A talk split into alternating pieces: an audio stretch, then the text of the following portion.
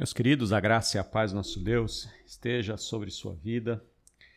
Essa semana tenho falado sobre a sabedoria no Antigo Testamento e hoje continuo no livro de Provérbios, no segundo dos nossos três personagens principais desse livro, que é o zombador. Como já tinha falado ontem, há três personagens principais no enredo de provérbios que para nós passa despercebido porque a gente vai olhando como se fosse uma coletânea de sabedoria, mas elas estão ligadas por alguns personagens. Os três principais deles, o insensato, o zombador e o preguiçoso. Ontem falei sobre o zombador e hoje quero, aliás, ontem falei ontem falei sobre o insensato e hoje quero falar sobre o zombador. E para isso leio Provérbios 21, 24, que diz: Quanto ao orgulhoso e arrogante, zombador é o seu nome. Ele age com orgulho e arrogância.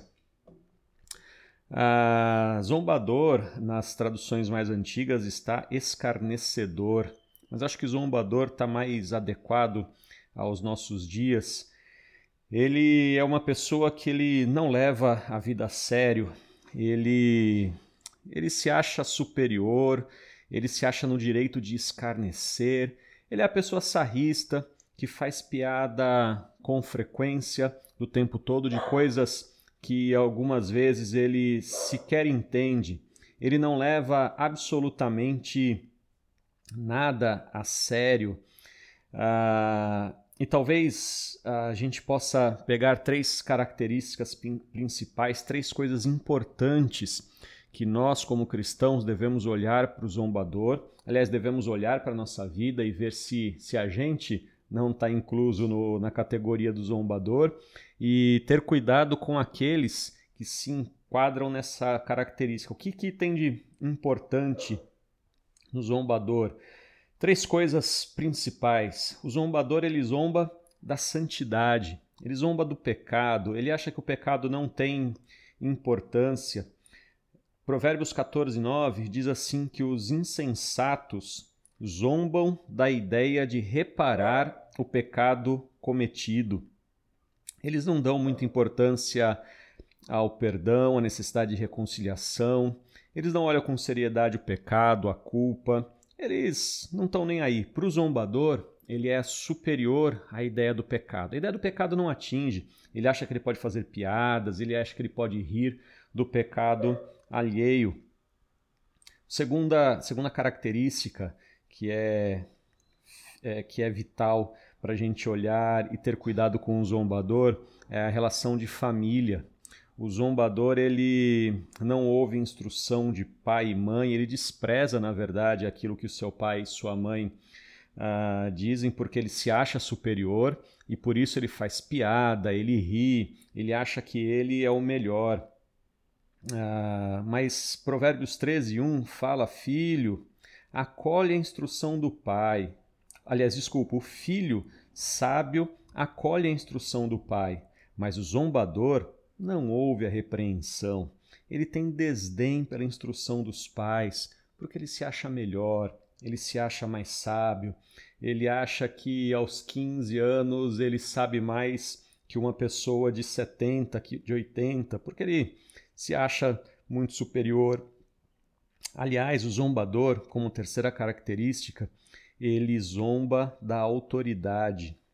Ele acha que ele não deve ser repreendido porque ele pensa que a sua sabedoria é melhor. Provérbios 15, 12 diz: Não gosta de quem o corrige. É, ele, ele tem raiva de quem, de quem corrige.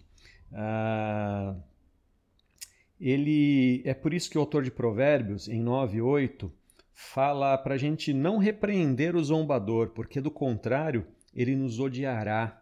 O sábio gosta da repreensão, mas o zombador, de maneira nenhuma, ele não gosta de ouvir a repreensão e ele vai se tornar seu inimigo quando você corretamente o repreender.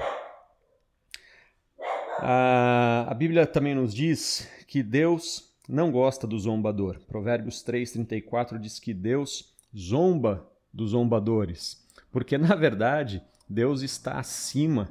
Deus realmente é o soberano. E se a gente pode aplicar isso, quem ri por último ri melhor. Porque o zombador ele vai descobrir que, na verdade, ele estava debaixo da autoridade o tempo todo e ele não quis ouvir a autoridade, a verdade, a sabedoria dos pais, brincou com o pecado e por isso a morte é certa para ele. Nós devemos evitar o zombador, é, porque eles não terão consideração com os conselhos sábios. A Bíblia diz que é uma perda de tempo. Por isso nós devemos evitar que nós mesmos sejamos este zombador e devemos também evitar estar perto dessas pessoas zombadoras. E que Deus nos abençoe.